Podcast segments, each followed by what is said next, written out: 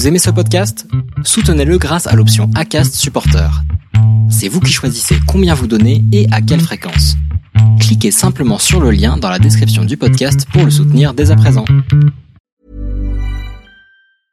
I'm Sandra, and I'm just the professional your small business was looking for. But you didn't hire me because you didn't use LinkedIn jobs. LinkedIn has professionals you can't find anywhere else, including those who aren't actively looking for a new job but might be open to the perfect role, like me. In a given month, over 70% of LinkedIn users don't visit other leading job sites. So if you're not looking on LinkedIn, you'll miss out on great candidates like Sandra. Start hiring professionals like a professional. Post your free job on linkedin.com/people slash people today.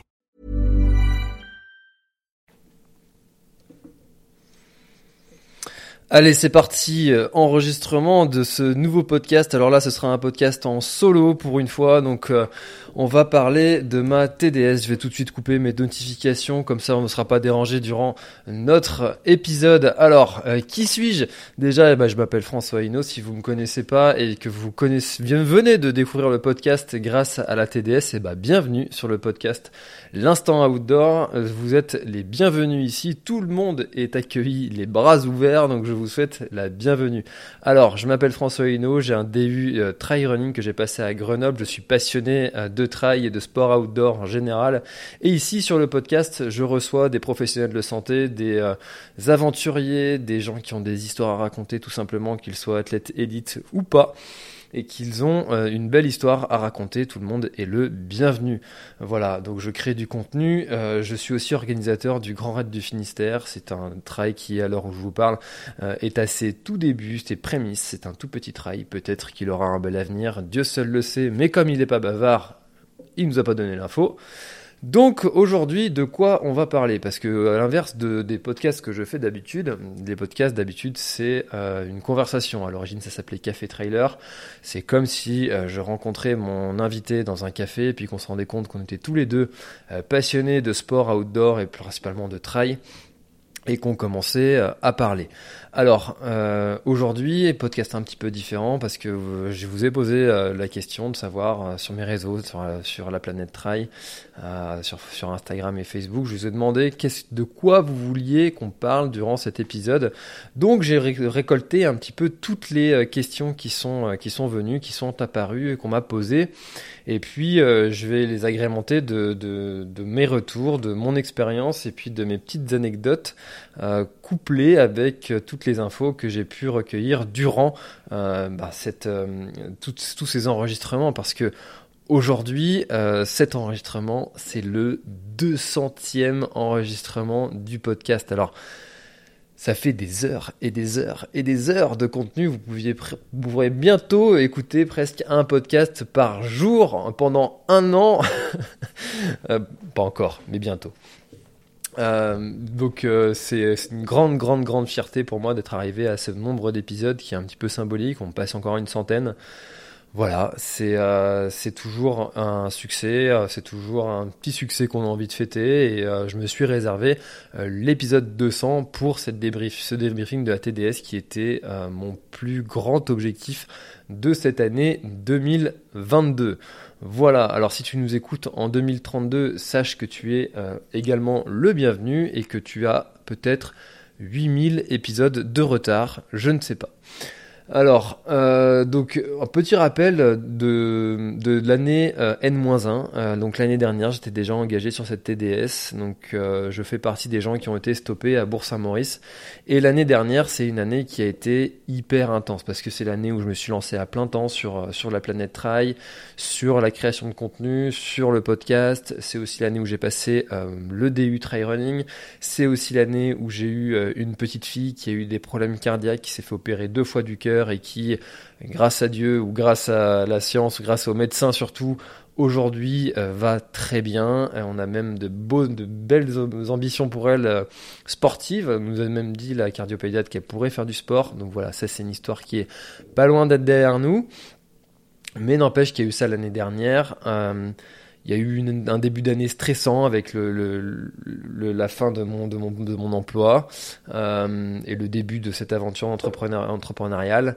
Euh, il y a eu des aventures qui se sont lancées, d'autres qui se sont arrêtées, euh, et il y a eu presque un ultra trail tous les deux mois parce que j'ai été euh, victime du créateur de contenu qui veut exister sur sur YouTube et sur les réseaux et qui se croit invincible. Je n'ai aucune honte à le dire, ça fait partie de ma vie, c'est comme ça, c'est des, des échecs qu'on fait des apprentissages. Je me suis cru invincible et donc à la fin d'année, donc en décembre. Donc euh, l'année se terminait en début d'année par le grand défi du Minestrail. Un petit 54 le matin euh, dans la boue, dans la nuit, dans la pluie, dans le vent, euh, et qui s'est terminé avec un 34. Donc tu reprends un départ le soir. donc avec une boucle que tu as déjà fait dans dans, dans le fameux circuit de 54 du matin. Et à la suite de ça, euh, donc ça c'était euh, le, samedi ou le dimanche, je ne sais plus. Euh, le mercredi, je reprends et, et là douleur, une douleur qui ne m'a pas quitté jusqu'au mois de janvier. Et là, le kiné qui me dit bon, faut que tu ailles voir un médecin du sport qui me dit il faut faire une scintigraphie, sanction, euh, fracture de fatigue. Fracture de fatigue, tu, peux rien faire, juste attendre. Euh, et donc il n'y a rien à faire pour le soigner. Et donc je n'ai pas pu courir pendant tout ce début d'année 2022. D'où, euh, on en parlera tout à l'heure, de ce volume de prépa en course à pied qui est pas, pas ouf, pas ouf. On, en reparlera tout à l'heure.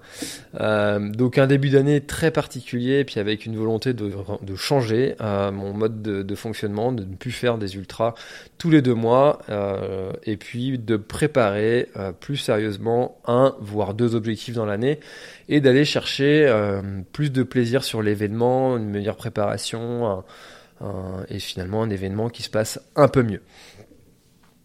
Alors, euh, sachant tout ça, eh bien, euh, avec euh, cette, cette, cette, déception sur la TDS précédente que, que je n'ai pas pu terminer, eh bien, je me suis dit, allez, c'est reparti, on retente l'aventure. C'est parti pour la TDS 2022, ce sera mon objectif principal de l'année. Voilà. Alors, euh, là maintenant, je vais vous parler du programme de notre conversation. On va faire ça en trois parties, avant, pendant, après, et on va parler euh, de la période avant. On m'a posé des questions sur l'affûtage, la préparation, l'appréhension, euh, combien, de temps de préparation, euh, comment on fait pour s'inscrire. Euh, donc le pendant, on va parler de, la nuit, le sommeil, comment est-ce que je l'ai géré, le, le, mental, l'assistance, l'alimentation, l'hydratation, les difficultés, l'ambiance, paysage. Et l'après, on va parler de la récupération et l'eau finisher et un petit peu de, du matériel que j'ai utilisé, voire euh, mon retour euh, sur, euh, sur le matériel que j'ai utilisé. Voilà, donc ça fait un programme riche, un programme intense. pour ne rien vous cacher, c'est la deuxième fois que j'enregistre ce podcast parce que le premier, le son était dégueulasse. Il y avait un espèce d'écho derrière pour une raison que je ne connais pas et du coup, comme je ne suis pas du genre à me laisser abattre, eh bien je recommence ce podcast, mais je ne suis pas du genre non plus à faire deux fois les mêmes erreurs. Et donc, j'ai décidé d'investir dans du matériel de plus grande qualité euh, sonore. Donc j'espère que euh, ce podcast et les suivants seront d'une qualité sonore euh, significativement meilleure que les précédents. Voilà, allez, c'est parti pour le programme de la TDS 2022. Alors, l'avant. Là, j'aurais pu mettre un petit jingle. Voilà, jingle. Euh, alors l'avant, donc la période d'affûtage, on m'a demandé euh, de comment est-ce que j'avais géré cette période d'affûtage. Alors dans une préparation, on distingue souvent trois phases la période de développement, la période spécifique et la période d'affûtage. La période de développement, c'est là où vous allez travailler euh, le renforcement musculaire, que vous, allez travailler le développement de, de votre capacité d'endurance, voilà, de façon générale. La période spécifique, c'est, je la fais en, dans les grandes lignes. La période spécifique, c'est là où vous allez travailler spécifiquement les difficultés du trail que vous êtes en train de, de préparer. Donc là, typiquement, eh bien, ça va être euh, le dénivelé, un petit peu de technicité. Euh, si vous êtes sur un trail qui est très plat, eh ben, ça ne sert à rien de faire du dénivelé si vous voulez préparer spécifiquement ce trail-là. Et la période d'affûtage, c'est une période où on va lever un petit peu le pied sur euh, les dernières semaines et euh, où on va laisser le corps récupérer un maximum et ce qu'on dit, ce qu'on appelle des fois faire du jus. Euh, donc le, le, corps va produire, va produire, produire des, comme s'il continuait à, s'entraîner et du coup ça va vous faire arriver dans une période où vous allez arriver à une forme du tonnerre quoi. C'est un peu ça l'idée de, de cette période d'affûtage. Alors c'est vrai que la période d'affûtage, c'est une période où du coup vous allez avoir l'impression de, de, de, ne rien faire, peut-être de en train de perdre du temps, ou alors à l'inverse, si vous avez, fait, vous avez fait un peu moins avant, vous allez avoir envie de rater après le retard, ou alors de vous rassurer en allant mettre les baskets, et parfois d'en faire un petit peu trop. Alors moi je n'ai aucun mal avec cette période parce que je sais en fait, on connaît les mécanismes qui se font pendant cette période-là. Le fait de savoir en fait que votre corps est en train de produire, de faire du jus et que euh, bah, là c'est pas là que ça se joue, c'est terminé. Euh, les dés sont jetés, les 15 derniers jours, les 3 semaines euh, qui, qui, qui précèdent un, un, ultra, eh bien euh, c'est joué. Euh, Là, maintenant, l'objectif, c'est d'arriver frais, d'arriver en n'ayant aucune douleur, nulle part, ni au genou, ni au tendon, ni, ni, nulle part, d'être frais, d'être reposé, d'être bien préparé. Et ça fait partie de la préparation. Donc cette période d'affûtage, moi, c'est une période où je fais la dernière, même les deux dernières semaines, où je ne fais quasiment rien, peut-être un peu de vélo, des séances de course à pied, mais vraiment à allure très lente, euh, du renforcement musculaire, mais sans forcer, sans aller chercher vraiment au bout, en taper dans, les, réserves, ou avoir des courbatures derrière. Non, euh, là, on, se préserve et puis on, on s'affûte. Voilà, c'est ce, cette période-là, elle sert à ça. Alors, ma préparation, euh, donc vous avez été surpris sur mon Strava, c'est une question qui est revenue souvent. Euh, euh, euh la course, enfin, j'en ai pas fait beaucoup de courses à pied finalement en, début d'année, ni même en vélo. Et j'ai fait une petite comparaison avec Mathieu Blanchard que j'ai reçu sur le podcast d'ailleurs au mois de juillet, donc juste avant qu'il fasse troisième à l'UTMB, donc l'année dernière. donc c'est un, un, très chouette épisode que je vous invite à écouter. J'ai fait une petite comparaison de notre volume de prépa au jour où j'enregistre là, et donc donc moi j'ai fait 720 km euh, depuis le début de l'année en comptant la TDS avec 21 euh, 000 de dénivelé positif. Euh, en comptant la TDS, hein. sachant que la TDS c'est déjà 9000, donc presque la moitié. et Mathieu, lui, il a fait donc 1600 km et 100 000 de dénivelé, donc ce qui fait presque 10, 9 fois plus que moi parce que voilà, il faut, m'enlever euh, les 10 000 de D+, lui, euh, euh, donc ça fait, allez, sans, compter la TDS, ça fait du 10 000 de D+, pour moi et du 90 000 pour lui, en gros, hein, j'arrondis. Donc 9 fois plus de dénivelé positif et, et 2 fois plus de kilomètres. Et en vélo, on est à peu près sur le même nombre de kilomètres, donc 530 km pour moi et 687 km pour lui. Et là, par contre, en dénivelé positif, et eh ben là, il fait le double. Donc, euh, moi, je suis à 6000, lui à 12 750. Donc on voit euh, que l'accès, euh, enfin le, là où il faut axer plus de, de préparation, c'est sur le dénivelé pour progresser. Euh, clairement. Et c'est d'ailleurs, on le verra dans le pendant, c'est là où j'ai pêché. Euh, voilà. Euh, J'en parlerai un petit peu plus tout à l'heure, mais donc dans ma préparation, c'est quelque chose qui est un petit peu difficile parce que j'habite en Bretagne. Il faut que j'essaye de faire plus de dénivelé. Donc voilà, c'est vrai que le volume était faible. Maintenant, en plus de ça, et ça c'est quelque chose que je mettais pas sur Strava, maintenant je vais commencer à le mettre parce que euh, ça peut vous apporter de la valeur de voir les séances de renforcement musculaire que je fais. Euh, vous pouvez les copier, vous aussi vous les faire. Moi, je suis dans une salle de CrossFit, donc euh, j'ai des entraîneurs qui sont là pour corriger les positions, pour j'ai du accès à du matériel, donc forcément toutes les séances vous n'allez pas pouvoir forcément les faire, mais au moins vous en inspirez. Euh, et donc là, trois séances de renforcement musculaire par semaine, donc euh, CrossFit, avec deux séances qui sont axées dans ce qu'on appelle un wood, donc euh, avec un travail de renforcement sur une zone en particulier, un travail d'un mouvement en particulier, Et euh, en plus de ça, une séance de conditioning. Donc là, ça va être du cardio. On va travailler avec des charges qui vont être légères, voire même pas de charge du tout. Ça peut être un 10 x 400, une séance de conditioning.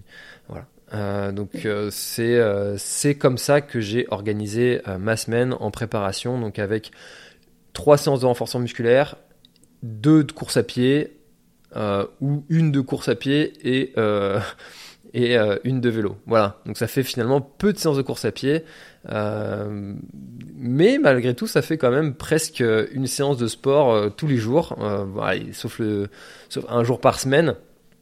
Ce qui, fait, euh, ce qui fait quand même pas mal. Euh, en gros, euh, j'étais entre 5 et 6 séances par semaine. Donc euh, ça fait quand même beaucoup de sport si, on, si on fait le calcul comme ça. Et donc finalement, moi, ma préparation, je la trouve plutôt bonne, même si là maintenant, je vais acc- accentuer sur le volume de course à pied. Mais pour rappel, il y avait quand même ce problème de de, de fracture de fatigue qui m'a empêché de, de faire beaucoup de courses à pied, faut le reconnaître. Alors, on m'a demandé aussi si j'avais eu de l'appréhension avant le départ. Euh, pas du tout. Euh, je me sentais prêt, en fait. Je me sentais prêt, je me sentais reposé. Le seul truc qui, m'a un peu embêté, c'est que le départ était à minuit euh, et que euh, le lundi, j'avais l'enregistrement de deux podcasts, donc qui sont déjà sortis, un avec Fred Souchon, euh, qui est au PGHM de Chamonix, et l'autre avec Laure Desmurs, qui est athlète Simalp et qui vient de devenir maman.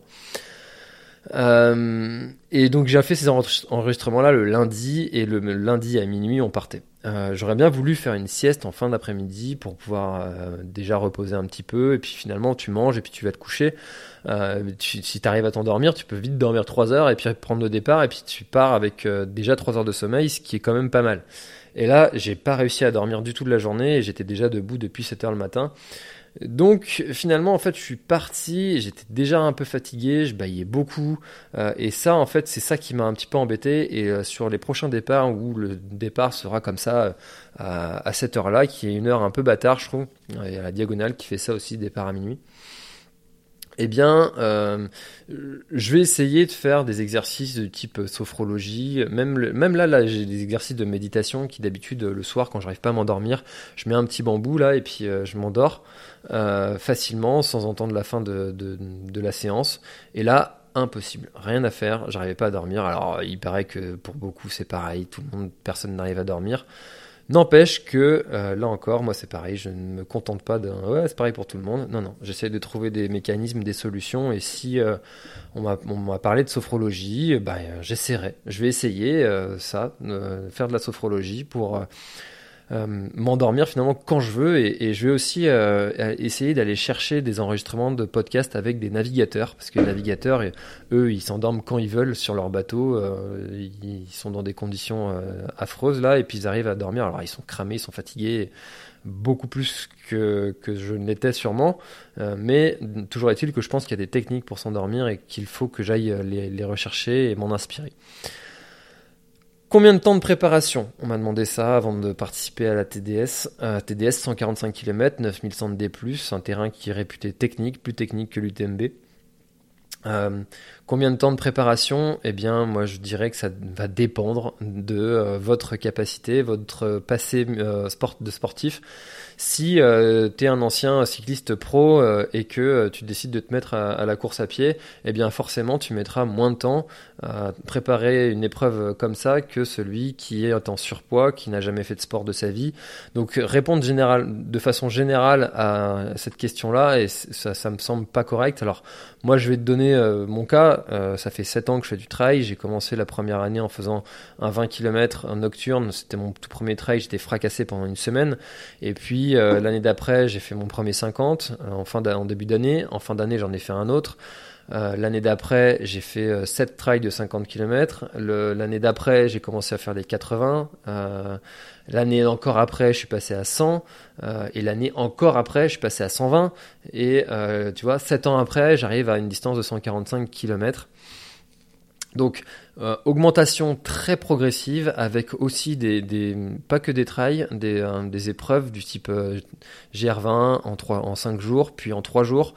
Euh, pour apprendre à avoir cette capacité d'autonomie, de connaître son matériel, de connaître son corps, de, de, ne pas paniquer dans des situations qui sont un peu difficiles, un peu compliquées. Si on se tape une, un orage, une flotte, euh, au contraire, si on a chaud, si on est déhydraté, si voilà, d'essayer aussi d'aller euh, chercher tous ces leviers-là, d'aller chercher de l'autonomie, d'aller chercher de la persévérance, de la discipline, de se lever alors qu'on ne nous attend pas. Voilà, d'aller chercher ces choses-là. Euh, c'est, ça fait partie de la préparation et pour moi ça, ça prend du temps. Donc, euh, mais par contre, c'est pas impossible. Voilà, faut, faut juste se laisser le temps, euh, ne pas brûler les étapes, surtout d'y aller progressivement. C'est un truc qu'on répète tout le temps progressivité, progressivité, progressivité, blablabla. même si ce sont des épreuves qui font rêver, bah, il y en a plein d'autres. et donc, allez-y, step by step, mais gardez cet objectif en tête et donc pour le préparer correctement. Alors on m'a demandé aussi comment s'inscrire et si tout le monde peut s'inscrire. Alors le système d'inscription de, des courses UTMB, ça devient un peu compliqué. Il faut des running stones, aller participer à des courses by UTMB. Et, euh, et là, en fait, euh, clairement, moi, je, déjà d'une, je, m'y connais pas parce que pour ne rien vous cacher, j'ai la chance de pouvoir bénéficier de Dossard Press. Donc ce système d'inscription, je passe outre, donc euh, j'ai pas eu à le faire moi-même, donc c'est difficile d'en parler. Euh, et en plus, euh, bah voilà, je suis pas calé, et puis ben ça, risquait, ça risquerait de changer par rapport à ce que je dis là. Donc le mieux, c'est d'aller sur le site de l'UTMB, de voir si vous pouvez vous y inscrire, si vous avez fait les courses euh, qui font. De toute façon, si vous créez votre espace coureur, vous verrez le nombre de courses que vous avez fait avant, si vous avez les points nécessaires et si, euh, si c'est ok. Personnellement, moi, je pouvais pas faire l'UTMB par exemple parce que j'avais pas les points. Parce que même si j'ai deux presse, il faut quand même que j'ai les points avant. Voilà, ce qui est quand même logique. Faut, faut montrer pas de blanche avant de s'inscrire à ce genre de course. Voilà, donc euh, pour l'inscription, je vous invite à aller euh, sur le site de l'UTMB et vous aurez toutes les infos qui seront bien mieux détaillées, bien mieux expliquées. Au moins, vous aurez, vous êtes sûr d'avoir les meilleures infos euh, à jour plutôt que ce que je dirais. je risquais de dire des conneries là. Alors voilà pour l'avant. on va du coup maintenant passer au pendant. Euh, alors, euh, j'en parlais juste avant que euh, la nuit, donc tu démarres à minuit le trail et comment est-ce qu'on gère la nuit, comment est-ce qu'on fait avec ce manque de sommeil, qu'est-ce qui peut te faire tenir? Et on m'a aussi posé des questions sur ma frontale. Alors, donc la nuit, bah moi je savais très bien que j'allais passer deux nuits dehors. Première fois, c'était la toute première fois que je passais deux nuits dehors, même si sur le GR20 en 3 jours que j'ai fait en septembre 2021. Euh, d'ailleurs, vous pouvez aller sur la chaîne YouTube, il y a une vidéo dessus. Euh, euh, voilà que, j'aime beaucoup, même revoir. C'est une des seules vidéos que je regarde. ça fait un peu narcissique de dire ça, mais ça me rappelle de très bons souvenirs. Donc, donc c'est aussi pour ça que je fais des vidéos pour me rappeler des, des aventures faites. Donc comment euh, gérer euh, la nuit? Eh ben ça c'est mon plus gros problème. Euh, donc je vous l'ai dit, j'ai eu du mal à m'endormir, j'étais déjà fatigué au départ. Donc je savais que j'allais partir pour au moins entre 33 et 35 heures. Voilà, c'était mes estimations. et et ben ça n'a pas manqué. C'est là où j'ai le plus souffert, où j'ai eu vraiment du mal. Et, et, en fait prendre du café, euh, prendre des, des, trucs hyper sucrés euh, pour avoir l'énergie, euh, prendre de, de, la, caféine, enfin des trucs qui, qui, qui vont essayer de cacher un peu ce sommeil, essayer de se booster un petit peu, bah, au bout d'un moment, en fait, ça marche plus. et moi, je sais que quand je manque de sommeil, déjà, je, viens, je deviens désagréable, j'ai très peu de patience voilà, donc j'ai besoin de dormir et puis en fait, j'arrive pas en fait à lutter contre le sommeil. Il y a des gens qui font ça très bien, qui, euh, qui y arrivent. Moi, j'ai vraiment beaucoup de mal avec ça. Euh, et, en fait, euh, bah, la meilleure façon que j'ai trouvé de gérer ça, eh ben, c'est tout simplement de dormir. Euh, mais par contre, de dormir dans des conditions qui sont pas forcément idylliques. Donc, je me suis couché plusieurs fois sur le bord du sentier, dans, dans, dans l'herbe, vraiment au bord du sentier. Et finalement, en fait, quand, quand on se couche, on, enfin, c'est vraiment dans des moments où on, on sent ses yeux qui se ferment tout seul. Tu couches, tu dors tout de suite. Euh, je parlais des navigateurs là juste avant qui étaient cramés, qui devaient s'endormir tout de suite. Bah, je pense que c'est un peu ça qu'ils vivent. Euh, et, en fait, donc je me réveillais automatiquement quand il y avait d'autres coureurs qui passaient à côté, peut-être en faisant un peu de bruit, peut-être en parlant. Eh bien, naturellement, en fait, ça me réveillait sans mettre de réveil. Alors, c'est un peu joueur, hein, parce que si tu te réveilles trois heures après, euh, bon, bah, t'as peut-être la barrière horaire qui t'a rattrapé et, et, fait chier, quoi. Euh, donc ça, euh, tout le monde ne le ferait pas. Moi, je sais que ça a bien marché pour moi. Euh, et, donc ça, c'est le meilleur conseil que je pourrais vous donner si vous êtes comme moi, si vous avez un peu du mal à gérer euh, ce, manque de sommeil. Et des fois, il vaut mieux dormir 10 minutes et gagner en vigilance et puis repartir en, ayant le sentiment d'être plus reposé. Et du coup, au final, on gagne du temps. on a l'impression d'avoir perdu 10 minutes, mais en fait, on va les rattraper largement juste après. Donc le sommeil, c'est comme ça que je l'ai géré. Et puis en plus, donc à Beaufort et euh, au Contamine, donc euh, base vie 2 et 3, euh, et eh bien là j'ai pour le coup j'ai fait une vraie une vraie sieste donc là sur des sur un lit donc sur un lit qui est mis en place par, par l'organisation. Alors, le, sur ça, c'était vrai à Beaufort. Et donc, ça, il y a une pièce où on peut dormir. Vous l'avez peut-être vu sur ma, sur ma vidéo. Euh, alors je suis en train de taper en même temps là sur mon ordi profil TDS 2022, comme ça je vais pouvoir vous donner les, kilomètres et tout. Euh. En même temps que je parle, j'avais oublié de le mettre à mon écran. Voilà, c'est maintenant euh, fait. Et comme j'ai du mal à faire deux choses en, même temps, eh bien je suis obligé de le faire comme ça. Ouvrir l'image dans un nouvel onglet. Hop. Et voilà. Maintenant, j'ai euh, le profil sous les yeux. Alors, euh, donc qu'est-ce que je disais? Oui, donc à, Beaufort, donc kilomètre 92, euh, eh bien, on peut, on peut dormir avec avec un lit qui est installé. Et au Contamine, j'ai redormi 20 minutes, mais là, pour le coup, c'était sur un banc. mais par contre, j'ai dormi, j'ai dormi vraiment comme un bébé, quoi. et là, l'erreur que j'ai fait, c'est juste avant au col du Joli, il y a un petit ravito et en fait, je sais pas pourquoi, quand je suis rentré dans le ravitaillement, j'ai eu un coup de barre euh, et là, je me suis, je me suis dit, non, je peux pas dormir là. Il y avait rien en plus. Et, euh, et du coup, je me suis dit, allez, bon, euh, si t'as vraiment envie, ben allonge-toi sur des dalles en bois et enfin sur des ouais c'est un parquet en bois. Et puis en fait chaque coureur euh, qui passait ben ça, ça faisait secouer ça faisait vibrer le, le sol. Et donc euh, j'ai quasiment je devais dormir 5 10 minutes à, tout casser. Euh, donc voilà comment comment est-ce que j'ai géré pour la partie sommeil. Et donc la frontale, alors j'en avais deux, c'est obligatoire. donc j'ai la frontale Stutz avec donc c'est la Stutz Kiska 2 euh, qui est très bien, elle est très légère. Euh, c'est une frontale qui, euh, tu, tu, appuies, tu augmentes l'intensité, tu restes appuyé, tu la baisses. Voilà, c'est très simple, même un seul bouton. et donc ça c'était la première nuit et la deuxième nuit j'ai fait la deuxième avec la, la Gollum Pium Plus euh, qui, est pas mal aussi, qui est, un peu plus lourde, mais qui a un mode où euh, en fait elle règle l'intensité euh, en fonction de ta vitesse et de la technicité du terrain. Donc c'est pas pas mal aussi, ça me permet d'éviter de, régler l'intensité lumineuse.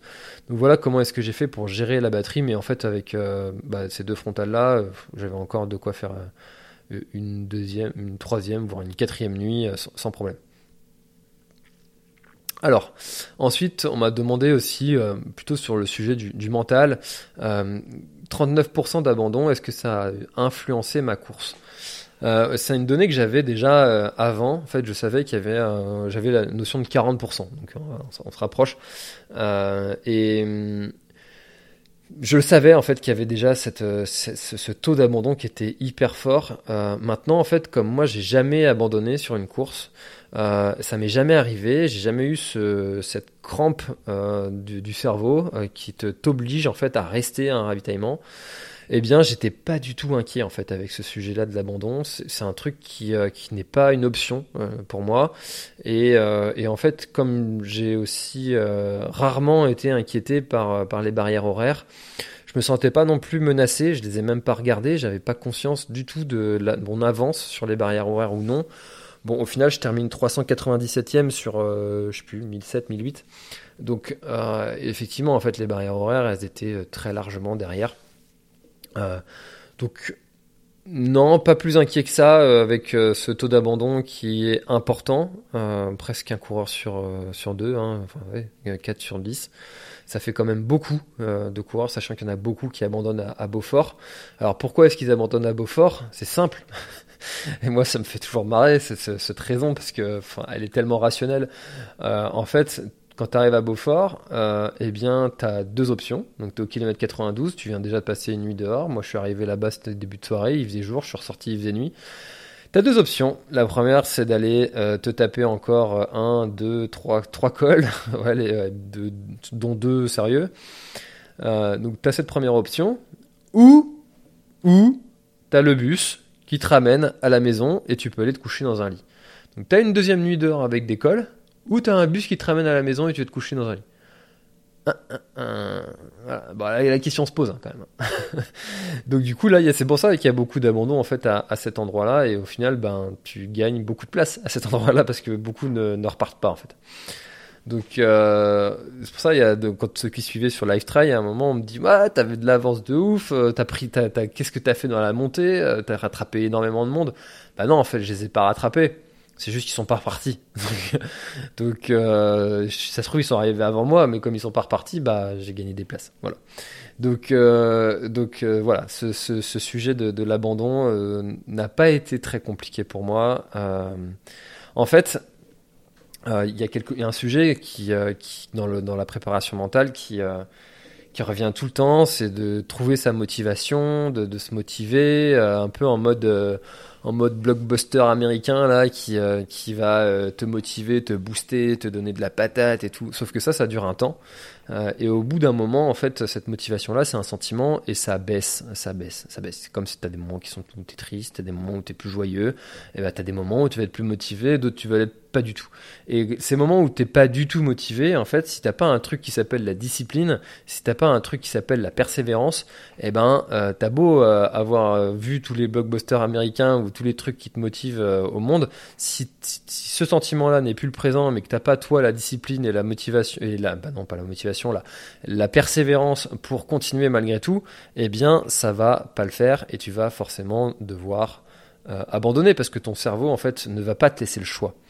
Euh, et c'est euh, ce qu'on appelle une crampe du cerveau. C'est comme si tu avais une crampe au mollet, en fait.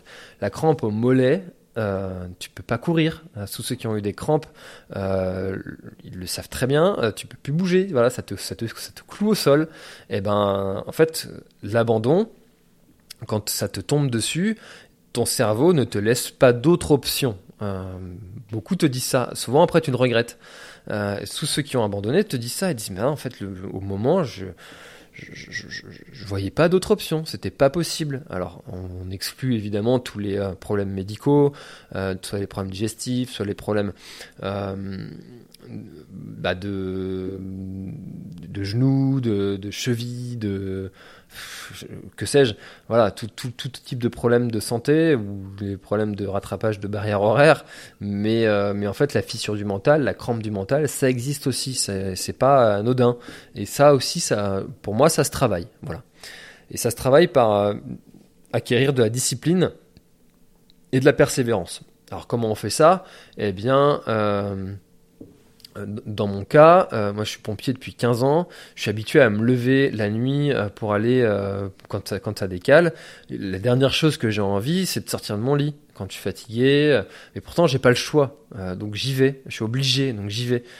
et bien en fait tout ça depuis 15 ans, ça, ça c'est quelque chose qui a travaillé ma discipline, ma persévérance et plus de façon plus euh, plus courante, sans forcément être pompier, mais tous ceux qui sont parents, qui ont leurs enfants qui pleurent la nuit, eh bien, euh, où tu es obligé de te lever et, que tu peux pas, tu peux pas euh, juste fermer la porte, mettre des boules caisses, c'est pas, pas humain, t'as pas le droit de faire ça. même si des fois, il vaut mieux faire ça que le secouer, on est bien d'accord. et, mais bon, voilà, ça travaille la discipline, ça, d'avoir des moments aussi au travail, d'avoir qui sont parfois difficiles, de faire des, des tâches qui sont chiantes. Ça, travaille ta discipline, ta persévérance. D'aller s'entraîner quand tu as prévu de t'entraîner et pas de, de, de, claquer la porte et de, de mettre dans ton canapé et claquer la série Netflix. Ça aussi, ça travaille la discipline et la persévérance. Voilà, c'est toutes ces petites choses-là du quotidien qui font que tu vas travailler ta persévérance, ta discipline et que tu vas finalement jamais avoir l'option dans ta tête que l'abandon est une option. C'est pas possible, ça n'a jamais rentré en ligne de compte, c'est pas possible, c'est pas négociable. Voilà. Tu trouveras une solution, tu trouveras une adaptation, ton corps va s'adapter, ton corps va réagir, mais l'abandon n'est pas une option. Dans, mon, cerveau, ça n'existe pas. Est-ce que je vais abandonner? Est-ce que je vais Je me pose même pas la question. Ça ne, ça ne rentre même pas en ligne de compte. Je ne me dis pas hein, avant d'arriver à un ravito, oh, allez, la merde, je, repars avec euh, avec l'assistant, je repars avec le bus, je repars, c'est bon, je repars pas, la merde. Euh. Non, en fait, il n'y a jamais ça, en fait. Il n'y a jamais ça qui traverse le cerveau. Jamais, jamais, jamais. Voilà. Donc, Donc euh, ça, répond un petit peu à la question qui était euh, qu'on m'avait posée. Est-ce qu'il m'est déjà arrivé de me demander qu'est-ce que je foutais là? Est-ce que j'ai eu envie d'abandonner? Des coups de mou, sentiment que tout est interminable?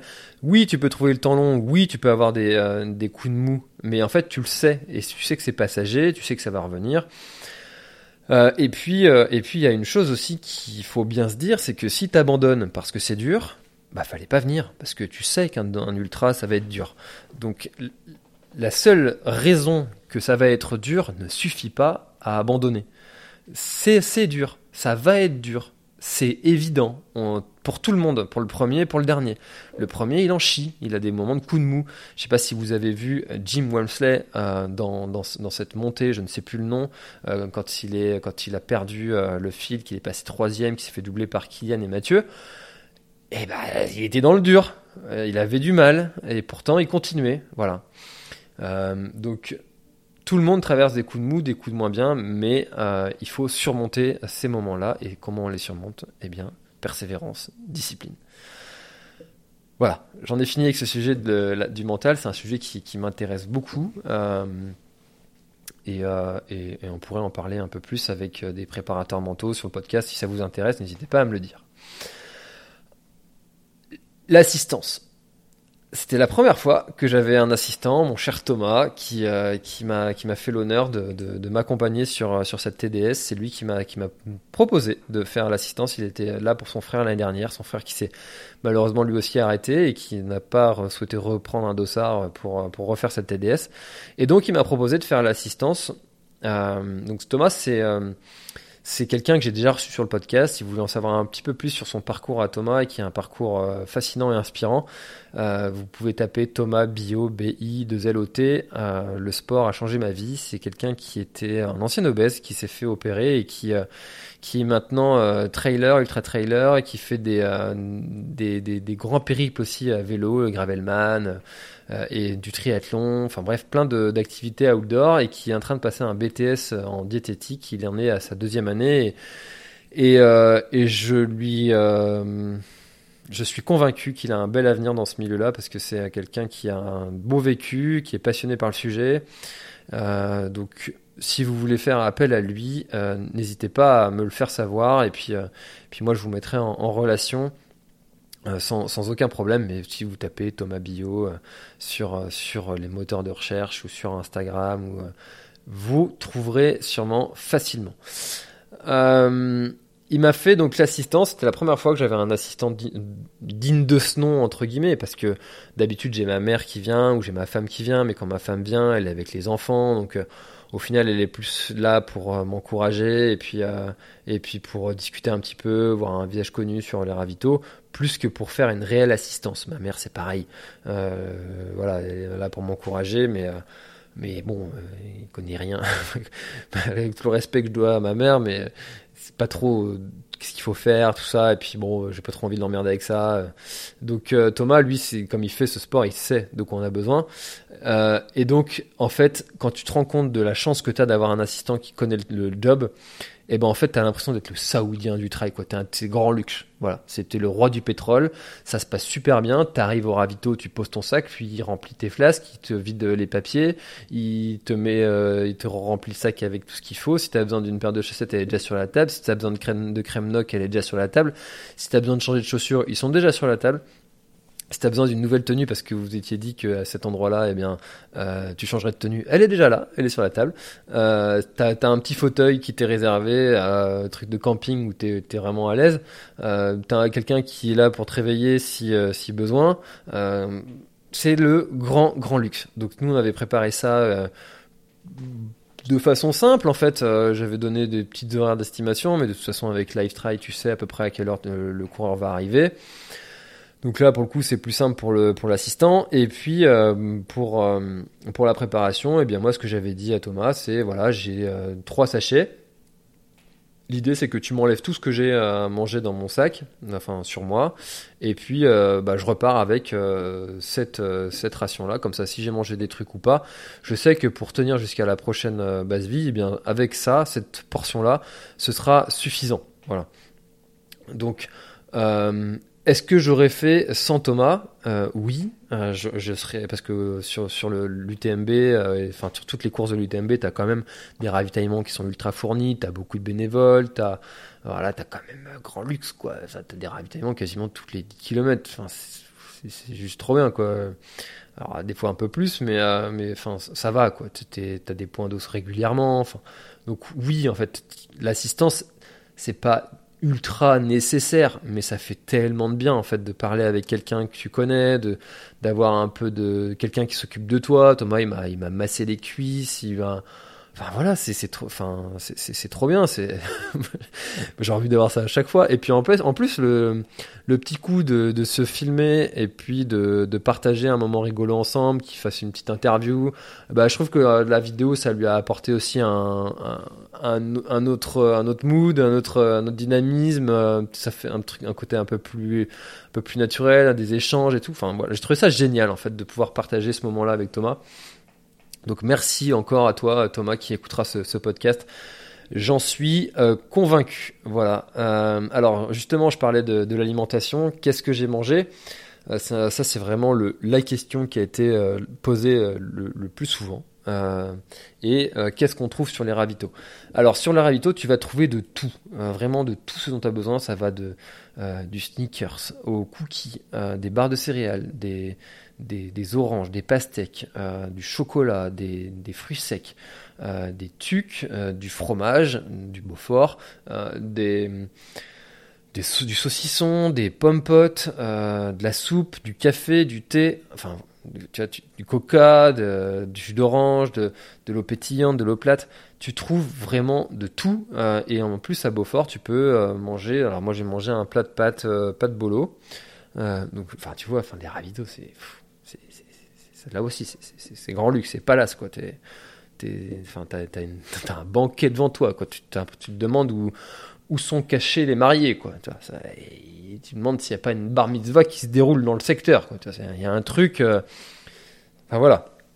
Donc, t'as tout, tout ça sur le ravito. Donc, vraiment, tu ne peux pas manquer de quelque chose en termes de nutrition, c'est pas possible. Voilà. C'est, clairement, c'est pas possible.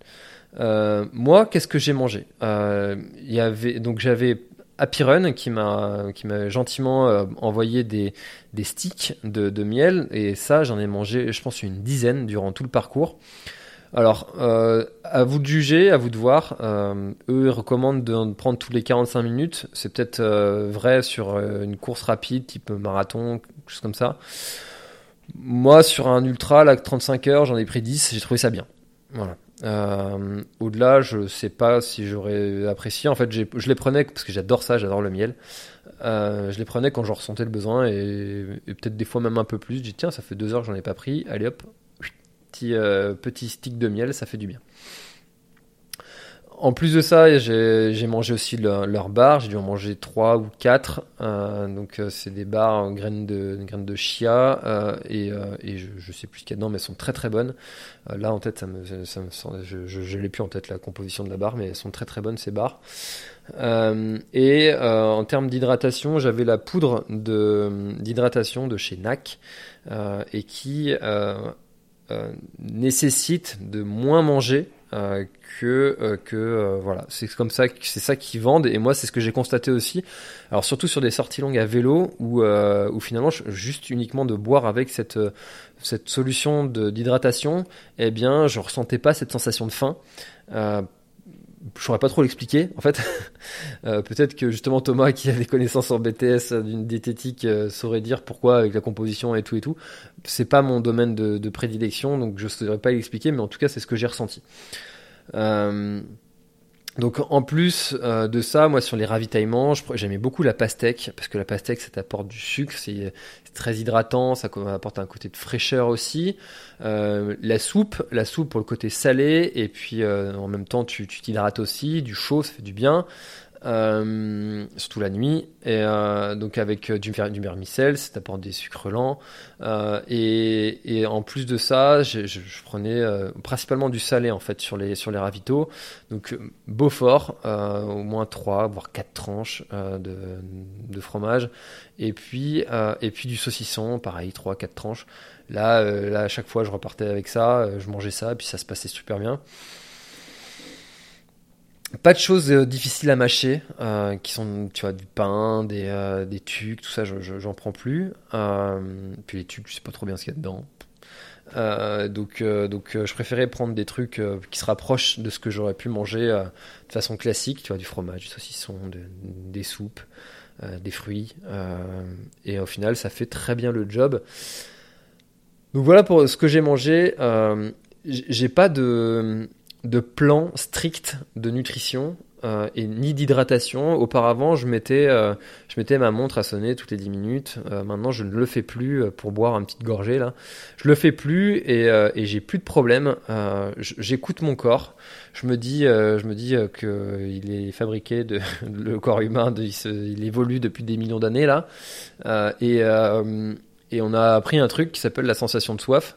Et que en fait quand ton corps quand il a soif bah, il te le dit.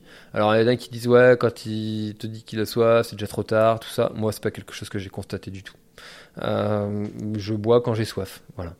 Euh, sans, restriction euh, de grandes gorgées si j'ai envie et au final ça se passe très bien. Voilà, plutôt que d'avant euh, boire euh, impérativement une petite gorgée toutes les 10 minutes, et ben au final j'avais mon ventre qui était euh, saccagé d'eau et ça ballottait là-dedans et donc, du coup tu es obligé de manger pour remplir le ventre, pour éviter que ça, fasse une poche de flotte, pour que ça éponge un peu. Et, et puis au final tu manges, enfin voilà, c'était la catastrophe. Donc au final voilà l'option maintenant de je bois quand j'ai soif et ça, ça le fait. Donc à, vous de tester. Hein. Peut-être que pour vous ça fonctionne pas. Euh, maintenant moi c'est comme ça que je fais. Alors justement au sujet de l'hydratation, euh, dans mon compte rendu sur Facebook, j'avais j'ai marqué que euh, j'avais j'avais eu un problème avec Thomas de, surdosage de, de la de la, de la boisson d'hydratation justement sortie de, donc de, du fort de la de non à la sortie de Bourg-Saint-Maurice, euh, donc en plein après-midi, euh, surdosage de, la boisson. Et euh, en fait, c'était imbuvable, c'était très épais, très sucré. Et puis, comme il faisait chaud, je vous laisse imaginer de boire un truc très sucré quand il fait chaud, bah, c'est pas agréable du tout. Donc, du coup, pour l'hydratation, j'avais donc dans ma, j'avais dans ma poche, dans, dans le sac à dos, j'avais une poche à haute de litre avec euh, cette solution d'hydratation que du coup j'ai vidé et puis euh, après j'ai retrouvé un point d'eau pour remplir, pour, euh, pour la diluer un petit peu. Donc j'ai eu ce petit problème là. Donc attention au dosage, surtout quand il fait chaud, faut sous-doser les boissons. Quand il fait froid, tendance à surdoser, mais un tout petit peu, hein, pas non plus. Rendre le truc épais et puis en plus dans les poches comme, comme ça les mélanges ils se mélangent moins bien que dans des flasques. Donc heureusement, j'avais en plus euh, des, euh, des, flasques euh, sur le devant de 350 millilitres. Et là c'était que de l'eau claire donc en, en, complément de la boisson d'hydratation. Parce que des fois en fait tu as juste envie de boire bah, juste de l'eau quoi. Et ça fait du bien. Alors d'ailleurs le sujet de, de l'hydratation de, de, la sortie de Bourg-Saint-Maurice en fait quand tu pars de Bourg-Saint-Maurice tu vas direction Fort de la Plate. Et après le fameux passeur de Pralognan et c'est là où tu tapes presque deux KV euh, dans la tronche. Et euh, quand tu arrives au fort de la Plate, en fait, euh, nous on était en plein après-midi, il faisait très chaud. Et en fait, avant, il y avait au fort, il y avait un point d'eau qui, avec la sécheresse de cette année, n'existe plus. et ceux qui étaient là l'année dernière, bah, s'attendaient en fait à avoir ce point d'eau là-haut. Sauf que bah, maintenant il n'était pas là. Mais il y avait, euh, comme la dernière d'ailleurs, un petit, euh, des, petits malins, des businessmen, qui s'était installé en haut avec un petit, une petite roulotte là, un petit food truck et puis une petite caravane, je sais plus trop ce que c'était, un petit barnum là, et puis et puis ils vendaient une canette et une friandise pour 5 balles. 5 euros la friandise plus la canette. Donc la toute petite bouteille d'eau, là, la mini Rikiki, là, 5 balles. Voilà.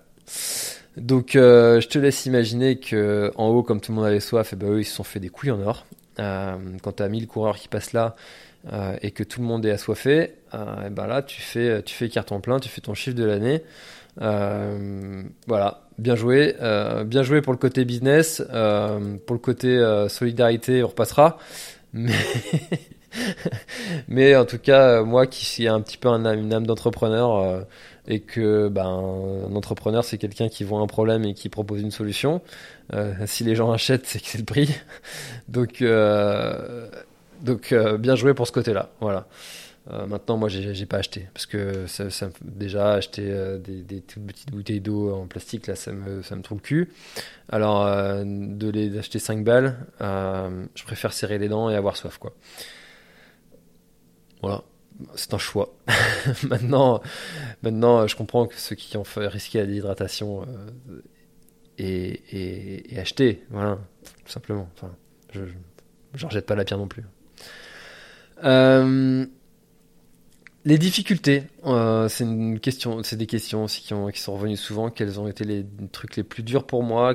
Comment est-ce que j'ai géré le, dénivelé? Est-ce que j'ai eu des crampes? Est-ce que j'ai eu des bobos? Euh, Combien ça représente le pourcentage de marche? Voilà, c'est tous ces sujets-là dont on va parler dans de la difficulté euh, de cet ultra trail. Alors, cet ultra trail n'est pas l'un des plus durs techniquement qui existent. Il est dur par bah oui, il y a quand même quelques portions qui sont difficiles. Euh, il est des fois un petit peu en altitude. Hein. On, a, avoisine les 2006 au plus haut. Euh, et euh, en tant que breton, pour moi, ça a été vraiment le point le plus dur. la gestion du dénivelé vraiment très raide quand c'était en altitude tout de suite, j'avais mon cardio qui, montait euh, très vite, même de fois de la marche rapide. Euh, je repense à cette, euh, dernière côte qui est donc la dernière, là, c'est le col de Tricot, qui est très raide. Et en fait, dans cette, dans cette côte-là, qui qui est interminable quand tu la vois d'en bas. et euh, eh ben, j'essayais de même de marcher rapide, d'un tout petit footing des fois sur les dans les S. Vous savez, des fois il y a des moments où c'est un peu plus plat. Et dès que je faisais monter le cardio là, euh, j'étais essoufflé tout de suite. Et euh, alors en plus je suis asthmatique, donc ça aide pas. et donc pour moi c'est ça qui a été le, plus dur. Alors comment compenser ça, eh bien, faire un stage en, altitude un petit peu avant le trail, de, peut-être d'aller euh, un peu plus en montagne, un peu en amont, euh, et donc pour habituer son corps à, l'altitude, euh, de travailler plus le dénivelé aussi, de m'habituer à faire monter le cardio dans le dénivelé. souvent là, pendant l'entraînement, en fait, surtout pendant les sorties longues, et, eh bien, je me disais de toute façon, quand ce sera en côte, je marcherai. Donc là, euh, bah, entraîne-toi à bien marcher en côte. Et en fait, je la jouais un peu facile pendant mes entraînements. Et du coup, je courais quasiment jamais en fait en côte. Et donc forcément, quand tu es en altitude et que le cardio va monter plus rapidement, et, eh ben, et que tu es en côte, et eh ben, ton, ton corps il n'est pas habitué à monter le cardio en, en, côte.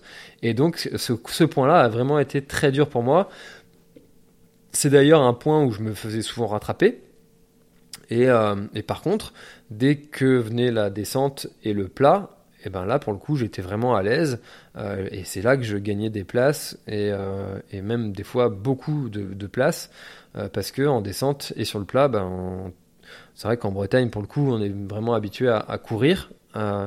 Et bien parce qu'on voilà on, peut courir longtemps. Enfin vous voyez si on part sur un ultramarin peut courir on peut courir, si physiquement on est euh, capable de le faire, on peut courir tout le long. Euh, donc là, pour le coup, le descente et, euh, plat, j'ai été plutôt à l'aise. et le dénivelé positif, hein, les montées, c'était quand même compliqué.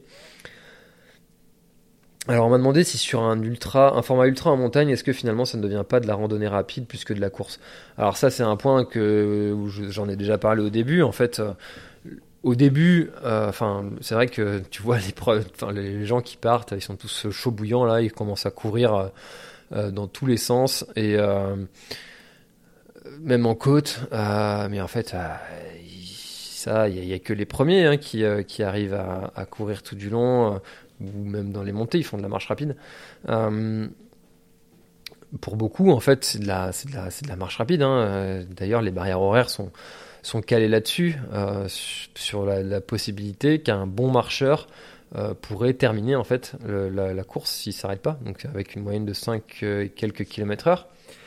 Souvent c'est ça, hein. Alors, sauf sur des trucs comme, qui sont beaucoup plus techniques comme à la diagonale où tu as des barrières ultra larges ou même à 2 km heure tu es, finisher. Euh, mais euh, oui, tu marches beaucoup. Alors, dire le pourcentage, c'est difficile à dire. Moi, je, toutes les côtes, j'ai marché, euh, toutes les descentes et les, les plages, je les ai courues. Alors, sur la vidéo, vous ne voyez pas beaucoup courir parce que ben, courir et filmer en même temps, c'est compliqué. et puis, ben, je préfère avoir de la vigilance et savoir où je mets mes pieds plutôt que de filmer et puis de me casser la gueule et puis fin de l'histoire, fin du trail. Donc, euh, donc euh, c'est peut-être un peu pour ça que la question a été posée. Euh, on m'a demandé si j'avais eu des crampes. J'en ai jamais eu de ma vie. Donc, je vais peut-être faire rager certains. Je ne sais pas ce que c'est d'avoir une crampe. J'en parlais tout à l'heure, la crampe euh, du mental mais, euh, et la, crampe physique. J'ai déjà vu des coureurs qui ont eu des crampes, mais par contre, j'en ai jamais eu personnellement. Je ne sais pas ce que ça fait. Donc, euh, non, j'en ai pas eu. là, cette fois-ci, c'est quelque chose que c'était la première fois que je faisais en ultra et que j'avais fait avec Gary qui m'avait accompagné sur le, sur le GR20 l'année dernière en trois jours. Il avait, lui, de la, de la sportéine et il m'en avait partagé. Alors est-ce que ça fait vraiment effet ou pas? Euh, Je sais pas trop. Euh, toujours est-il que là j'en ai pris et que euh, voilà j'en ai pris. C'est toujours pareil en fait avec ces compléments alimentaires, ces trucs. est-ce que c'est ça qui a fait effet ou est-ce que ça n'a rien fait? C'est difficile à dire en fait parce que t'es jamais deux fois dans les mêmes conditions et avec et sans ce petit truc en plus quoi. Voilà. Moi, j'ai pas assez d'expérience pour, euh, pour le juger euh, pour l'instant. Euh, bobo pendant la course. alors, j'ai pas eu de douleur au genou ni nulle part en fait. les seules douleurs que j'ai eues, on en reparlera tout à l'heure, mais c'est donc dans le bas du dos en fait, j'avais un sac qui était surdimensionné. Euh, j'avais un Octane, euh, un sac de chez Camelback qui est très très bien, c'est un très bon sac, mais en fait euh, il n'était pas assez chargé et du coup les affaires que j'avais dedans pas calées.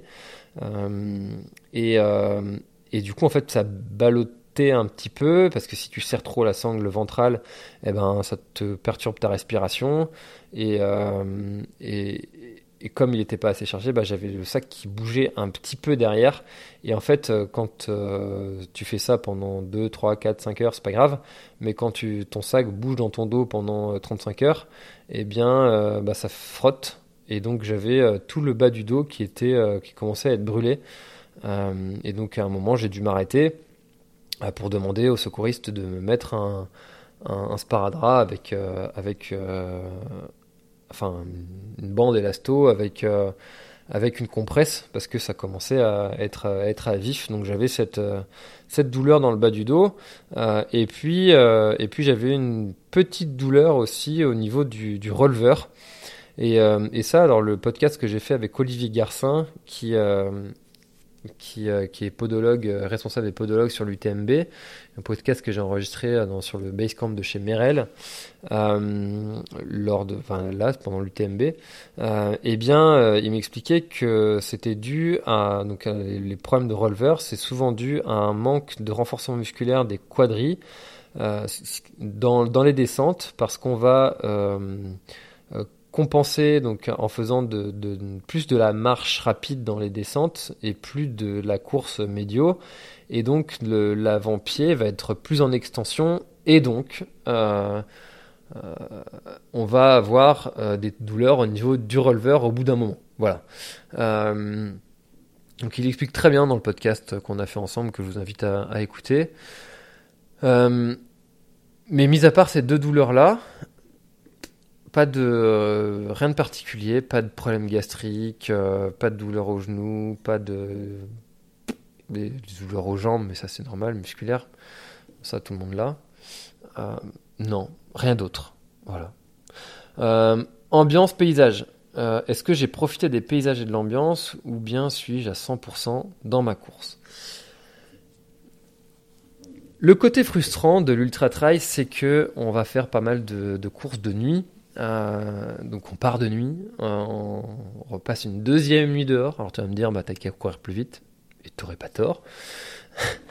Mais euh, en fait, ça c'est le côté frustrant, je trouve, de ne pas pouvoir profiter de ces beaux paysages que l'on traverse de nuit, même si finalement, faut avouer que on passe finalement peu de temps en mode contemplatif à juste se poser, apprécier le moment. Euh, alors moi je le faisais me poser euh, pour apprécier les paysages quand j'arrivais en haut d'un col. Quoi. Je m'asseyais quand même quelques minutes.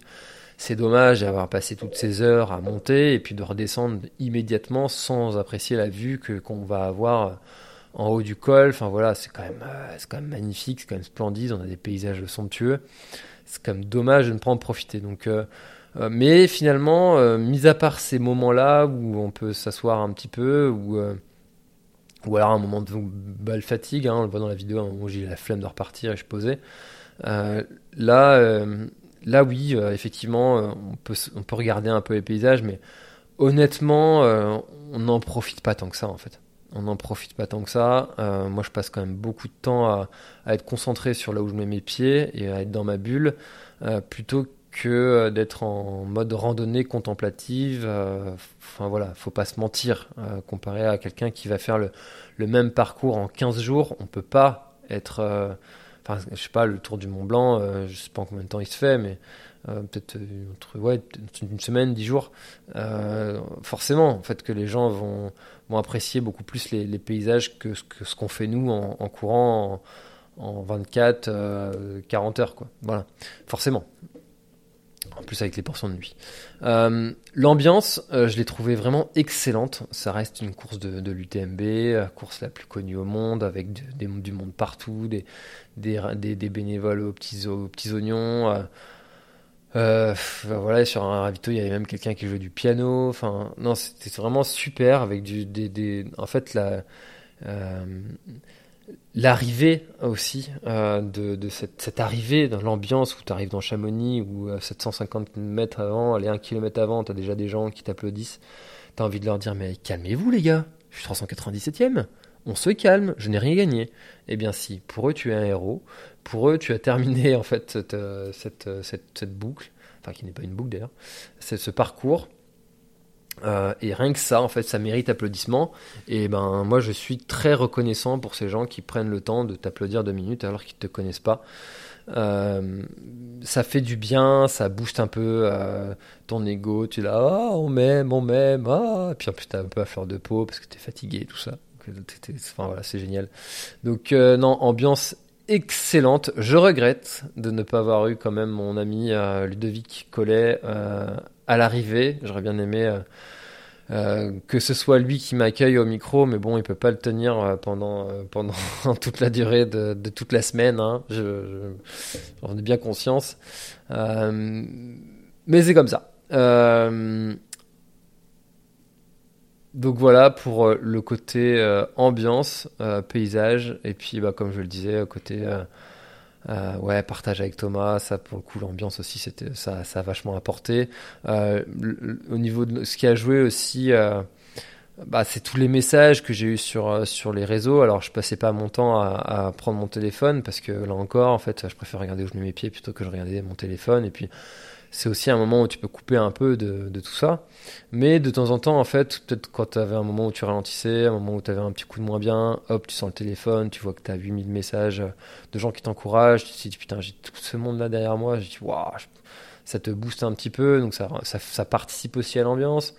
Euh, en plus, bah, maintenant aussi, euh, truc qui me fait bizarre de dire, et là aussi, enfin, ça va faire un peu. Euh, un peu pompeux de dire ça, mais enfin, il y a des gens qui m'ont reconnu, des gens qui, qui, gueuler euh, allez tout le Finistère avec toi euh, ou euh, allez François tout. Enfin t'as des gens qui disent allez François mais en fait ils l'ont lu sur son dossard mais t'as des gens qui sont très loin qui sont qui t'ont reconnu et, et qui enfin voilà ça je trouve ça c'est génial quoi de, se dire que des gens t'ont reconnu et puis te t'encouragent te soutiennent bah ça, ça ça fait partie de l'ambiance aussi c'est super super chouette ça fait plaisir euh, et ça, ça fait que tu partages aussi un petit peu quelque chose avec les gens, en fait, le fait de. Euh, que, enfin, des gens qui m'ont dit ouais, je me suis levé la nuit pour voir où t'étais arrivé. Enfin, tu fais vivre des choses aux gens par procuration et, et, ça, ça fait partie de l'ambiance, ça fait partie de, tout ce que tu vis en fait pendant cet événement, pendant cette course. Euh, donc voilà pour, pour, pour le côté le côté ambiance. Alors euh, la récupération, euh, bizarrement, euh, alors je suis arrivé donc à, à, 11h30, euh, le temps de, manger un peu, de, boire une petite bière, de, discuter avec les amis qui sont là à l'arrivée, de tout ça, de rentrer à 15h, 15h30, je me suis allongé, je me suis endormi, ça n'a pas duré longtemps quoi. Ça, euh, j'ai pas mis de réveil et, euh, et à 17h30, euh, je me suis réveillé avec les jambes complètement fracassées. L'impression d'avoir deux bouts de bois à la place des jambes. Et, et, après, donc, bah là, il a fallu prendre, le vélo pour pour, euh, aller, euh, parce que j'étais garé un peu loin dans mon camion de, Chamonix, et puis euh, moi j'ai invité Thomas au, restaurant pour aller manger le soir. Moi, mon kiff d'après trail, c'est une pizza. Bon là, pas de chance, elle était pas très bonne. Donc le lendemain, je me suis vengé. Le lendemain midi, j'en ai remangé une. De toute façon, tu dépenses 15 000 calories. 15 hein. 000 calories. On ai pas parlé, mais 15 000 calories dépensées pendant pendant cette euh, TDS. Donc, euh, c'est bon, quoi. Un petit peu de mode de pizza dans la gueule, une raclette, euh, c'est pas grave, quoi. donc, donc je suis retourné en vélo, et puis après, je suis revenu en vélo. J'avais 3 km, je crois, c'est pas grand chose. Hein. En vélo, c'était plein en plus. Et, et, le soir, je me suis couché et puis réveillé, réveillé le lendemain matin avec deux bouts de bois à la place des jambes. C'était tellement douloureux le lendemain. Ça m'a fait tellement mal aux jambes toute la journée du jeudi. Je, marchais euh, vraiment difficilement. Euh, par contre, bah, le jeudi soir, euh, soirée euh, sport, ça allait. Je marchais presque normalement. Peut-être le fait d'avoir roulé un petit peu, d'avoir marché un petit peu, ça avait détendu tout ça. Et, et puis, dès le surlendemain, dès le vendredi, eh bien, euh, plus rien. Voilà.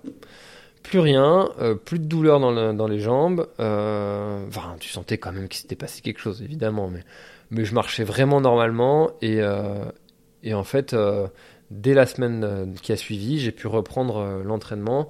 Alors, je me suis laissé 10 jours. 10 jours, c'est ce que je me laisse sans, vraiment, sans rien faire du tout. Et puis, reprise tranquille, progressive, avec un petit footing, 20 minutes. puis puis après, tu reprends, tu dis, oh, tiens, ça va, pof, pof, pof. Mais par contre, ce qui est plus long, plus sournois, c'est euh, la fatigue qui reste derrière pendant longtemps. Surtout que moi, là, j'enchaîne avec l'organisation du Grand Raid du Finistère qui a lieu le 16 septembre. Et donc, je suis l'organisateur. Euh, et bien, donc, là, pour le coup, euh, les dernières semaines, tous ceux qui ont déjà organisé un trail savent que tu es dans le rush, c'est là où tout le monde s'affole. Euh, dont toi, parce que tu te rends compte que tu as oublié de faire des choses.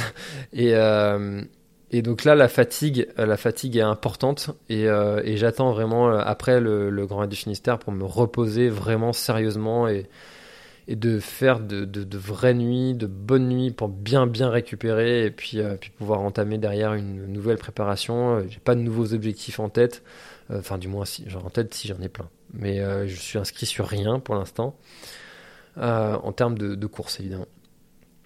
Euh, voilà, alors, euh, on m'a demandé quels avaient été euh, les, moments inoubliables et le moment le plus dur.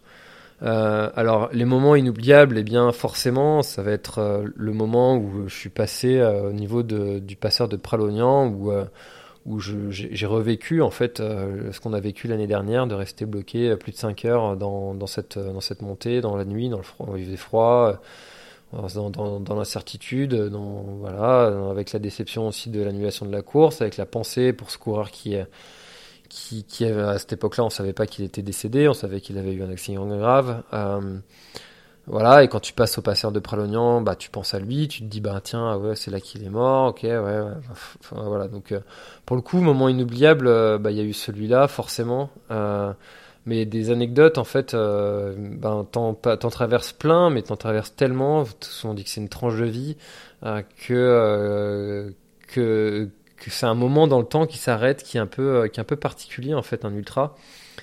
Et, euh, et, il y a plein de petites choses, en fait, des, des, des gens que tu vas croiser la nuit dans un endroit improbable, qui vont t'encourager.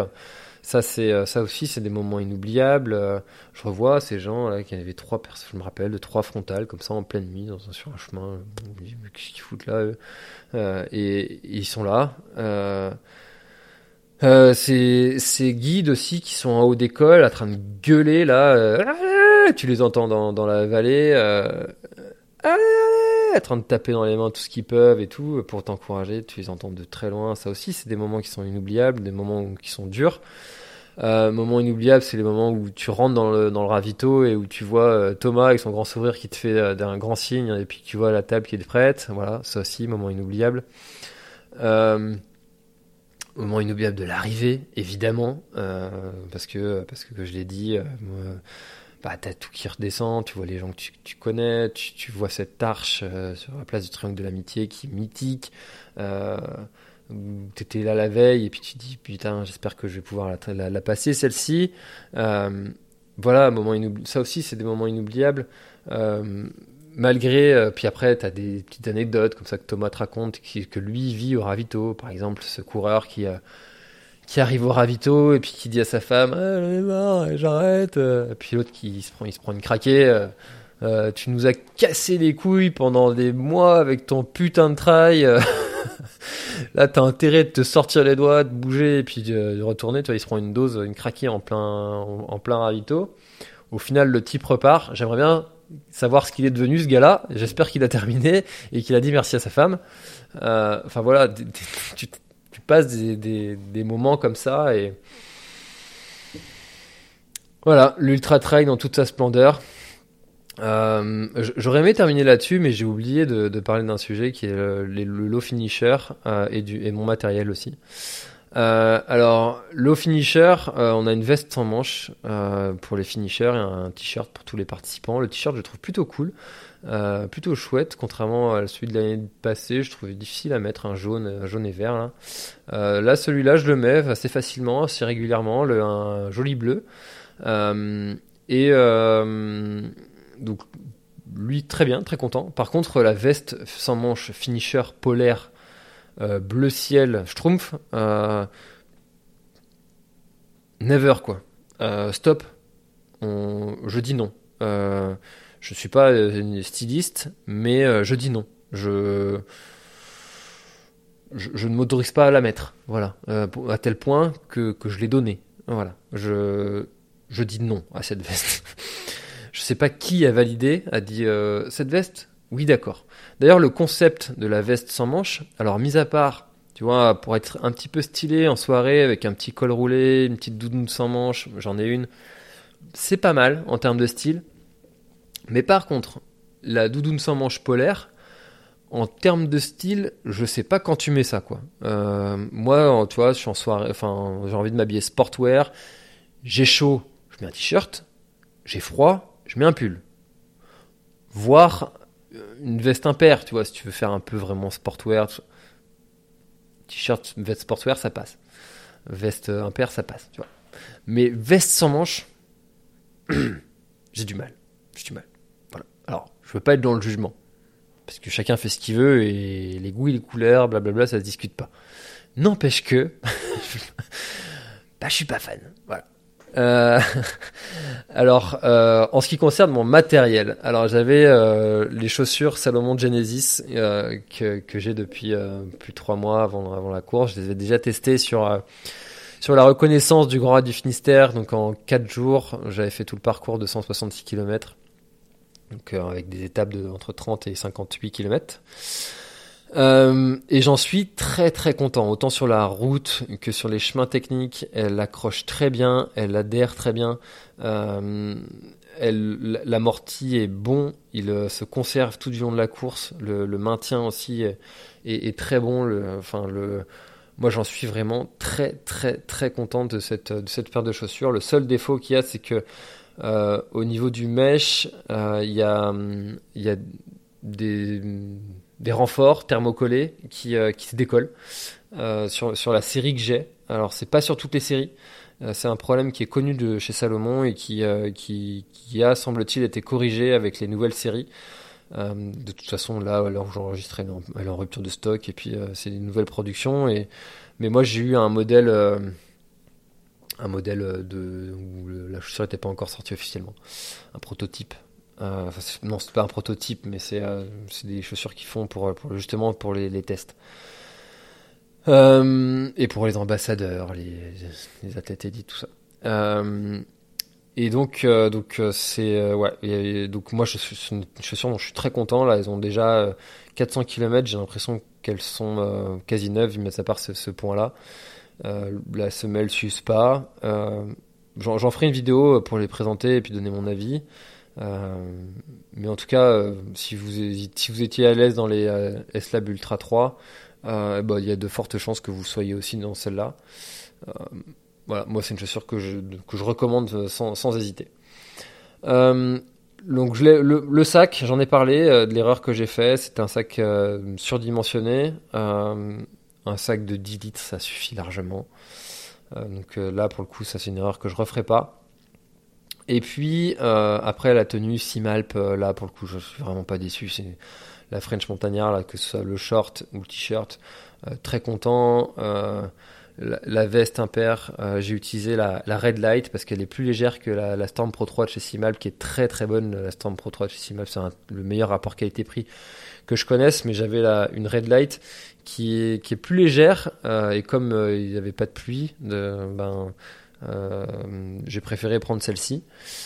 Euh, m'a bien servi la nuit pour, euh, pour euh, apporter une petite, petite couche de, chaleur en plus. Et puis surtout le côté aussi coupe-vent qui était très bon. chaussettes, Compressport.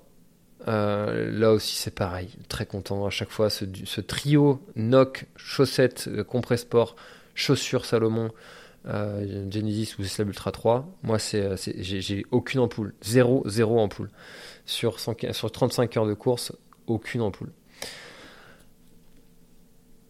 Les bâtons euh, qui m'ont lâché aussi. Euh, alors là, c'est une erreur de ma part. En fait, euh, je vous disais hein, que j'avais fait un petit somme quand je m'étais couché en vrac là sur les sur les dalles juste avant d'arriver au Contamine donc au col du Joli. Et bien, quand je me suis couché en vrac sur les sur ces dalles en bois, euh, et j'avais pas détaché mes bâtons qui, étaient, sont accrochés à ma ceinture Compressport. Et, et en fait, il y en a un qui a cassé. Euh, j'ai vu en fait un petit bout de plastique par terre. Euh, je me suis dit que c'était pas à moi. Et en fait, bah, au contamine, quand tu as le pétard qui commence, tu veux sortir tes bâtons. ah tiens, ils, sont cassés, mince.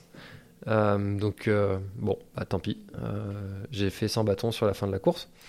Mais sinon, ils sont très bien. C'est TSL Outdoor Carbon Core 4. C'est des bâtons qui m'accompagnent depuis, euh, depuis mon premier Ultra euh, en 2012. Voilà. Donc, euh, non, pas 2012. 2000, 2000, je sais plus combien. 2015 peut-être. non, en 2022. J'ai commencé à courir en 2015. 2018, peut-être. Ouais, ça fait 4-5 ans que je les ai. 2018, 2019 peut-être. 3 ans. Bon, je, sais plus en fait. Depuis, ma, depuis mon GRP, depuis le Grand Raid des Pyrénées, vous regarderez sur, sur, YouTube, ça vous fera une petite vidéo sympathique de mon premier ultra. Euh, et euh, donc moi j'en suis très content d'ailleurs, je, vais sûrement reprendre, reprendre les mêmes. Euh, donc ça c'est pour le, pour le matos, frontal on en a parlé, le haut on en a parlé, le bas aussi. Et puis, euh, bah, si vous voulez plus d'infos sur le matos que j'ai utilisé, euh, j'en ai fait une vidéo sur, euh, sur YouTube. Voilà, et bah écoutez, j'espère que ce débriefing de la TDS vous a plu. En tout cas, moi, c'est une course que je vous invite à aller faire si vous le pouvez, de bien la préparer, de préparer ces courses de l'UTMB qui sont des courses magnifiques, magiques.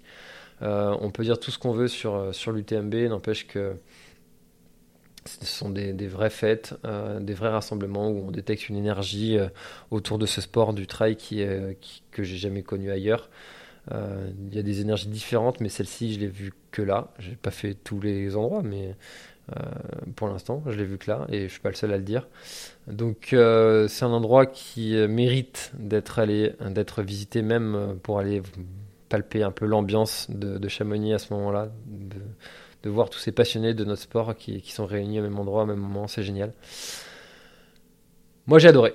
Euh, je vous dis merci, merci beaucoup pour votre fidélité euh, sur le podcast. Merci euh, beaucoup pour de m'avoir posé toutes vos questions, de m'avoir soutenu aussi pendant ce trail-là. De...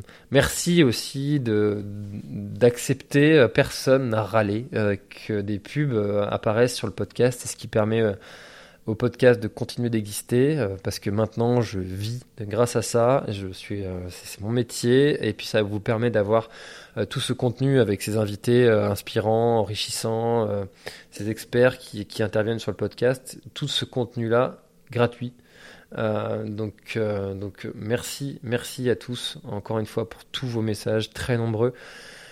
Encore une fois, j'insiste beaucoup là-dessus. Le podcast, c'est un média qui n'est pas viral, c'est-à-dire qu'un algorithme ne peut pas mettre en avant comme ça, comme une vidéo YouTube, TikTok, euh, Instagram, et faire des millions de vues. le, seul moyen de faire connaître un podcast, c'est le bouche à oreille.